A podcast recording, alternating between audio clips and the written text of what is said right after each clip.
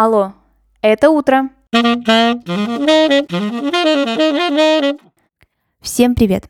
Меня зовут Ксения Родионова, и вы слушаете «Алло, это утро» – подкаст о дне в истории. Прошлом, настоящем или будущем.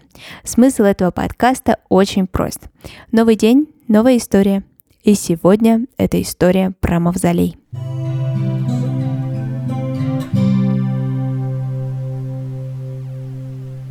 27 января 1924 года состоялись похороны вождя народов Владимира Ильича Ульянова Ленина. Ну и сегодня поговорим о таком нетипичном памятнике, как Мавзолей.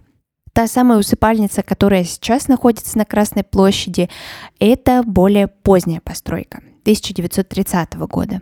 А до нее стояли два деревянных мавзолея – Ульянова не стало 21 января того же года.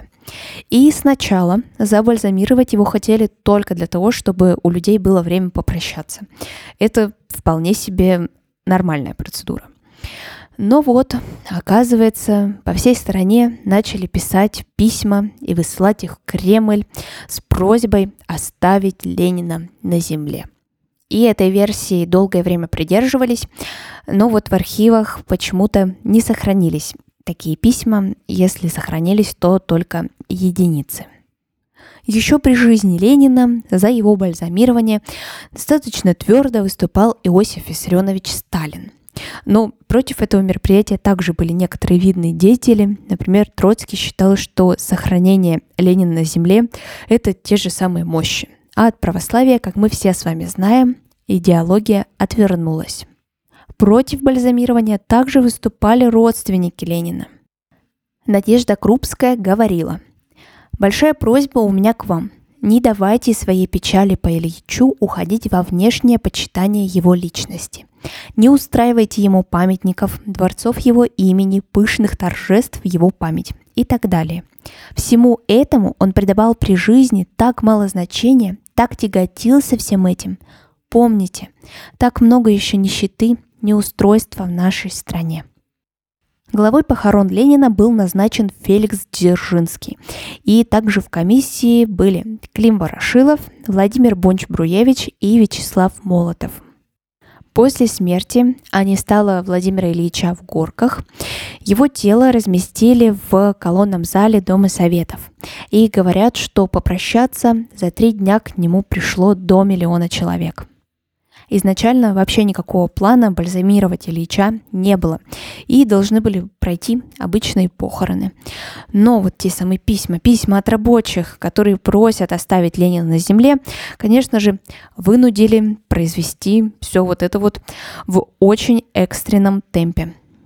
Даже мавзолей деревянный был построен за эти дни – Сейчас само это сооружение каменное и облицовано гранитом.